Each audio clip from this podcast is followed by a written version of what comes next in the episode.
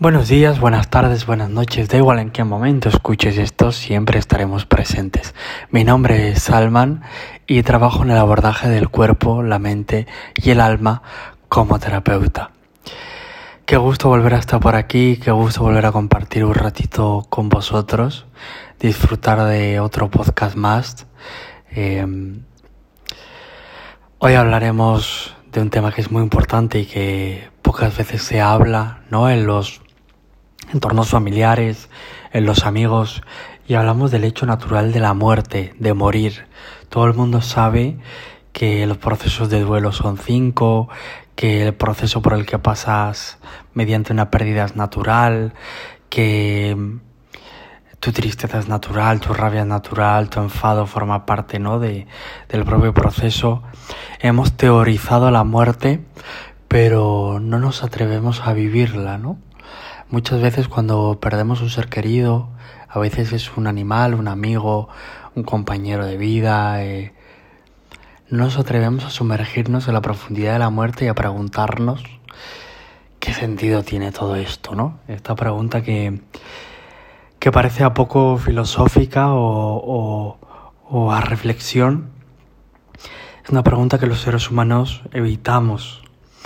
Llenamos el tiempo llenamos el silencio, llenamos el espacio con nuestros quehaceres, con nuestras labores, con nuestros proyectos, con los anhelos.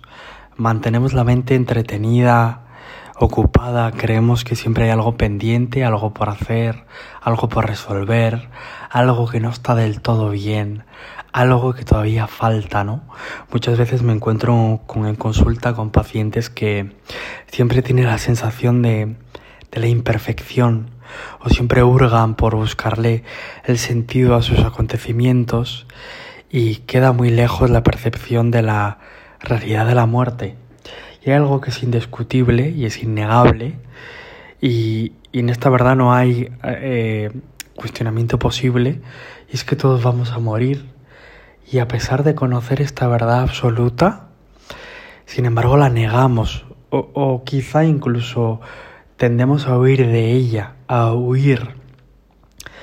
Pero si de repente fuéramos conscientes de que vamos a morir y que todo lo que habitamos es prestado, todo lo que rodea tu espacio mientras escuches este podcast es absolutamente prestado.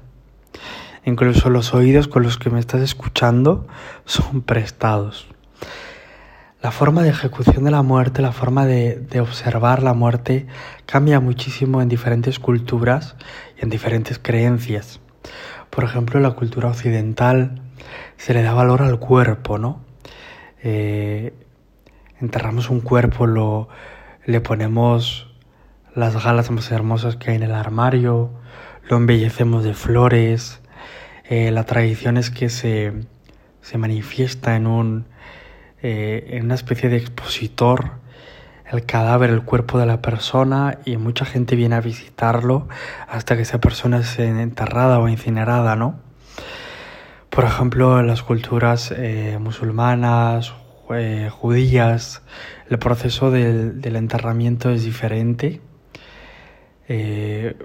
pero siempre se ha rodeado la muerte de un misterio, ¿no?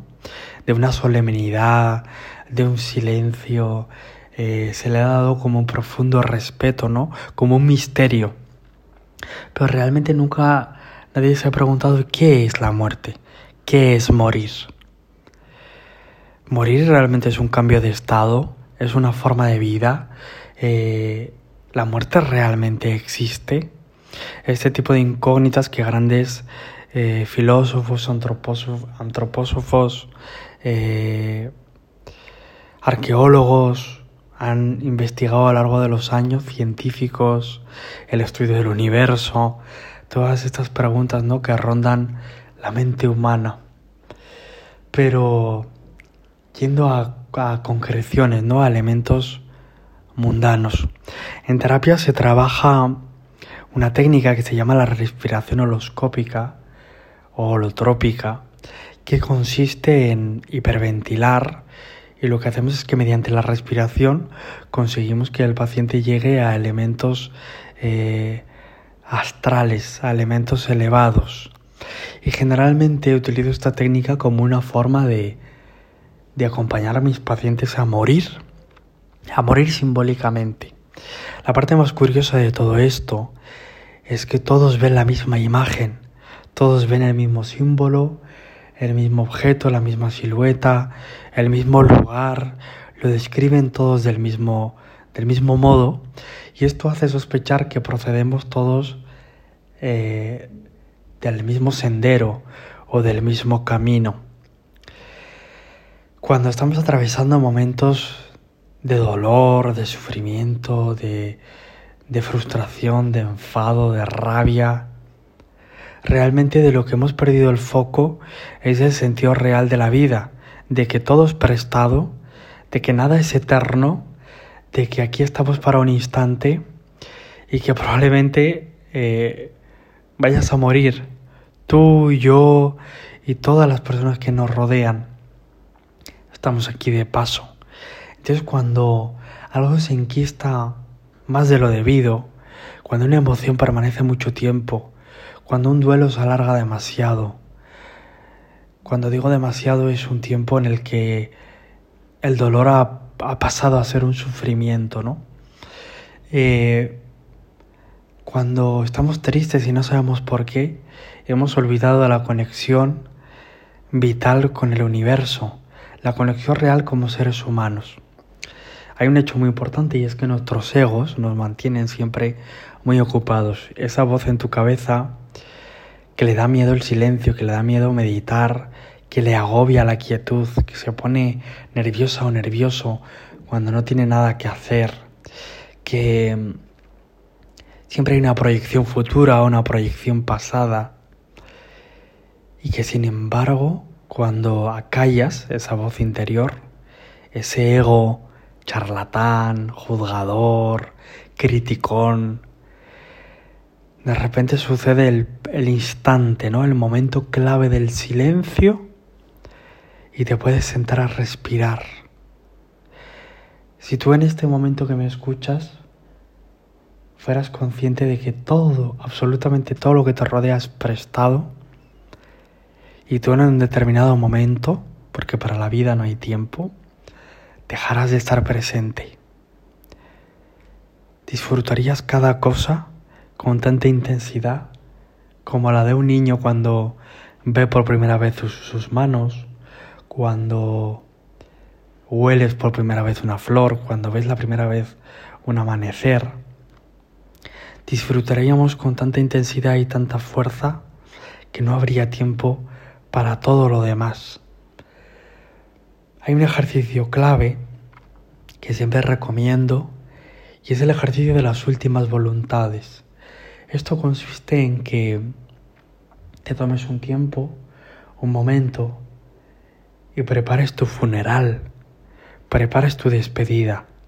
Esto permite hacernos conscientes de nuestra propia muerte y aunque este ejercicio a veces hay personas que les da pavor, les da pánico pensarlo, ¿no? Porque muchas veces me dicen, si pienso sobre la muerte o si planteo mi, mis últimas voluntades, estoy aclamando a la muerte, ¿no? La estoy llamando de alguna forma. A la muerte no se la llama. La muerte es la propia esencia de la naturaleza. Tú te imaginas a un cactus en mitad del desierto pensando, Dios mío, soy, soy un cactus, tengo pinchos. Dios mío, tengo que dejar de ser un cactus con pinchos, ¿no? Ni, ningún ser vivo o con materia viva eh, lucha contra su propia naturaleza, ¿no? Y nuestra propia naturaleza es la muerte. Realmente lo que nos hace vivir es ser conscientes de que nos estamos muriendo y de que nos vamos a morir. Esto, por ejemplo, en pacientes terminales o en pacientes que llegan desahuciados médicamente y son conscientes de su propia muerte, de repente siempre te dicen, he descubierto que he perdido mucho el tiempo y que podía haberlo disfrutado y haber experimentado tantas cosas y sin embargo eh, he perdido el tiempo en cosas tan banales, tan absurdas, que creía que era eterno. La mayor conciencia de vida es la propia muerte. Y realmente somos un saco de carne lleno de huesos. La única diferencia, y esto siempre lo comunico, es la forma en la que morimos. Hay gente quien muere y dice, he sido pleno, he vivido de verdad, y hay gente que muere anhelando unos instantes más, un ratito más, bien, un recuerdo más, y has tenido mucho tiempo para vivirlo. Tú que hoy me escuchas, que hoy compartimos este rato, escribe tus últimas voluntades, tus últimos deseos que pudieran leer tus seres queridos cuando tú ya no estuvieras. Y esto te va a permitir valorar, valorar y sobre todo estar presente en la vida, amar lo que sucede en cada momento sin darle demasiada importancia o sin darle demasiada relevancia. Nos pasamos la vida intentando averiguar cómo funciona y cuando le has cogido el truco, le has pillado el truco, te marchas. El secreto está en no vivir demasiado ocupado, no vivir con la mente inquieta, no vivir creyendo que eres eterno o eres eterna. La vida es un rato y al final todos nos habremos marchado de aquí. Tú que me estás escuchando al otro lado, prepara tus últimas voluntades y verás que lo que realmente te importa no son tus posesiones, no son tus propiedades, no son tus proyectos, no son tus objetos. Probablemente tus últimas voluntades estén llenas de amor, de gratitud, de cariño, de afecto, porque es lo que querrías que recibieran tus seres queridos. Si estás dedicando la vida a otra cosa que no sea al amor, te estás equivocando de lugar, te estás equivocando de espacio y te estás equivocando en tu gestión del tiempo y de la vida. Si cuando escribes tus últimas voluntades sientes que lo que escribes en tu documento, en tu papel, es lo que estás haciendo hoy, es lo que estás cultivando ahora, entonces continúa por ahí, porque ese es el verdadero sendero de la vida. Te invito a ese ejercicio, a ese momento de sentarte sobre el papel y a preparar tu propia muerte y a guardar ese documento. Cuando te desesperes, cuando no encuentres foco, cuando sientas que has perdido el aliento de la vida, cuando sientas que no puedes más, que la vida no tiene sentido, que estás cansado, cansada, abre ese documento y reléelo para ti. Descubrirás en él que la vida es un rato y te descubrirás a ti misma leyéndote tus propias palabras. En el ejercicio de la respiración holotrópica lo que hacemos es invitar al paciente a que mediante la respiración, una respiración agitada con el sonido del tambor, el paciente va eh, a experimentar su propia muerte y descubren que lo que han temido siempre, que han temido la propia muerte, no es más que una mensajera, que es un puente entre dos mundos, es un puente hacia otra experiencia de vida. Tememos lo que no conocemos, es parte de la naturaleza humana, pero cuando os acompaño a conocer la propia muerte, descubrís que no hay nada que temer, que simplemente es un paisaje, es un tiempo, es un proceso, sin más. Te invito al ejercicio de las últimas voluntades.